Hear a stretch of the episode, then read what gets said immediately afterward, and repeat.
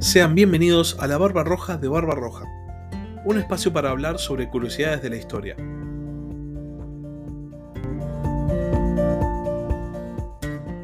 Hola a todos, sean bienvenidos a Ajedrez Mundial, la sección de política internacional del podcast La Barba Roja de Barba Roja. En el capítulo de hoy vamos a analizar el debate presidencial de Argentina, pero no vamos a hablar acerca de lo que se dijo en el debate, porque eso es de política interna y eso no nos interesa acá en el canal, sino que vamos a hablar acerca de lo que no se dijo, acerca de lo que no se trata nunca y que sin embargo puede tener enormes repercusiones en el futuro de este país sudamericano, la política internacional. Así que les propongo que en el capítulo de esta semana analicemos las plataformas internacionales, si es que se pueden llamar plataformas, o las opiniones internacionales que tienen los cinco candidatos a la presidencia, haciendo énfasis en los tres candidatos competitivos, que son Milley, Bullrich y Massa. Así que empecemos con el capítulo. Empecemos hablando de los dos candidatos que ya todo el mundo sabe que no tienen chances reales para llegar a la presidencia, que son Schiaretti, el actual gobernador de Córdoba, y Breckman, diputada nacional por el Frente de Izquierda. Por un lado, Schiaretti es el único miembro de la oposición que no se manifestó en contra del ingreso de Argentina a BRICS, lo cual en política se traduce como que está a favor de que Argentina entre a BRICS. Y por el otro lado, Miriam Bregman tiene la clásica postura en política internacional que tienen los partidos de izquierda, esta agenda antiimperialista, anti-FMI, con un marcado choque con los Estados Unidos, y esto es lo que ha dejado entrever en cuanto a la política internacional. Esto es lo único que sabemos acerca de la plataforma internacional de estos dos candidatos, los menos competitivos para la elección de octubre. Ahora pasemos a hablar de los tres grandes protagonistas de la próxima elección. Y empecemos con el candidato oficialista, Sergio Massa. Massa está completamente a favor del ingreso de Argentina a BRICS, de hecho posiblemente lo considera una victoria de su, entre comillas, gobierno. Al mismo tiempo, Massa es una persona que tiene muchos vínculos con Washington. De hecho, viaja regularmente a los Estados Unidos y ha conseguido acuerdos con el Fondo Monetario Internacional.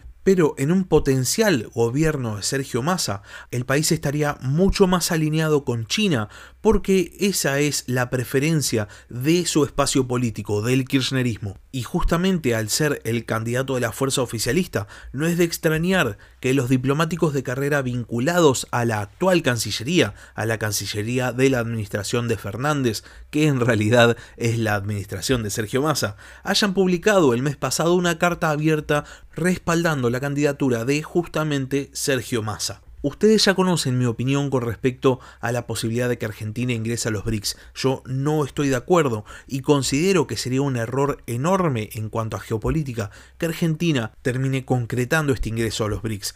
Lo interesante es que pareciera que Sergio Massa en realidad no está apurado por definirse por un sector del mundo, porque como ya les dije antes, tiene numerosos negocios y numerosos vínculos con Estados Unidos. Sin embargo, es muy probable que esta visión internacional le haya sido impuesta y Massa, al ser el candidato más acomodaticio, de hecho es apodado en Argentina el panqueque porque se da vuelta todo el tiempo, simplemente lo aceptó. Por lo cual es muy posible que en una potencial presidencia de Massa veamos a Argentina mucho más vinculada con el sector de China, con los países iberoamericanos vinculados a China y con una definición geopolítica mucho más precisa y mucho más orientada hacia el este. Ahora analicemos la plataforma de Patricia Bullrich. Las propuestas que tiene el espacio político de Bullrich son diametralmente opuestas a las propuestas de Sergio Massa. Bullrich está en contra del ingreso de Argentina a los BRICS y ve al mundo como dividido en dos grandes bloques.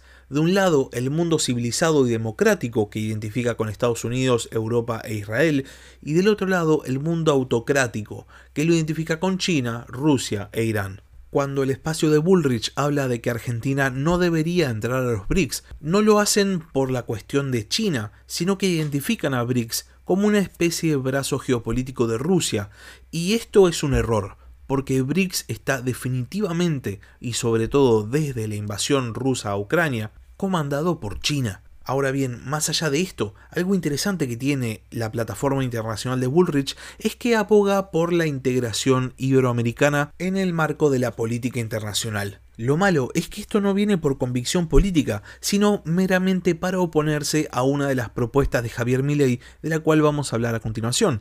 Y esto ha caracterizado a la campaña de Bullrich. Bullrich no llega con propuestas propias. De hecho, en los debates, por ejemplo, hace agua cuando le preguntan qué es lo que haría con respecto a temas específicos, sino que su campaña se ha basado en intentar oponerse al candidato del oficialismo y al principal candidato en este momento de la oposición, que es Javier Milei. Entonces, si Sergio Massa, dentro del oficialismo, quiere que Argentina se una a los BRICS, Patricia Bullrich, autodefinida como la líder de la oposición, se va a oponer a esta cuestión.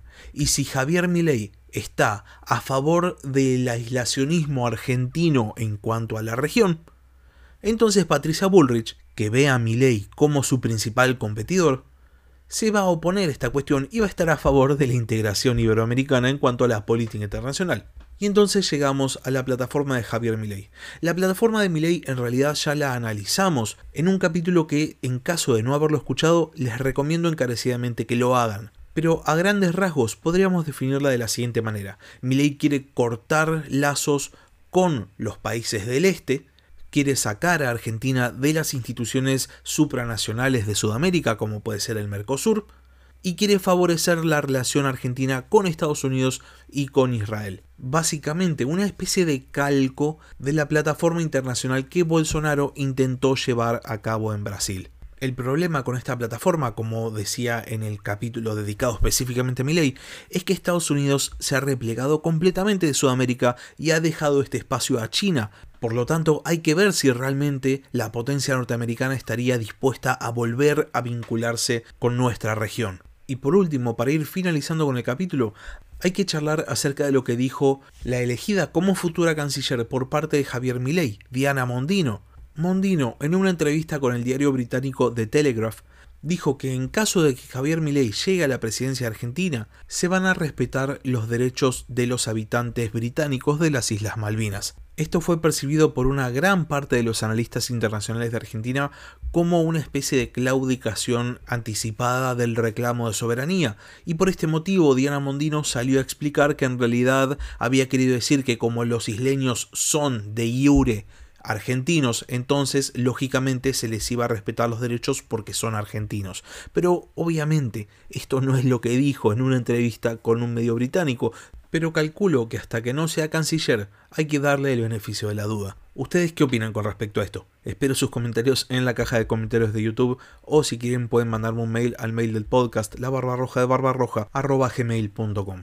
Y hasta acá llegamos con el capítulo de esta semana y les hago una pregunta más. ¿Hay alguna de las plataformas internacionales que son muy escuetas por lo pronto que les convenza, que les parezca interesante, o piensan como yo que a ninguno de los candidatos les interesa la política internacional y por eso proponen cosas que hacen agua por todos lados. Espero sus comentarios. Y ahora sí, por último, si el capítulo les gustó, no se olviden de suscribirse al canal, no se olviden de dejar like, no se olviden de compartirlo y si tienen ganas de apoyar al podcast, pueden hacerlo mediante Patreon. Les dejo el link en la descripción del capítulo. Muchas gracias por haber escuchado y hasta la próxima. Gracias por escuchar La Barba Roja de Barba Roja. Si tenés algún comentario, si tenés alguna pregunta o simplemente tenés algo para decir, podés escribir un comentario en YouTube o bien podés mandar un mail a la barba roja de gmail.com. Hasta la próxima.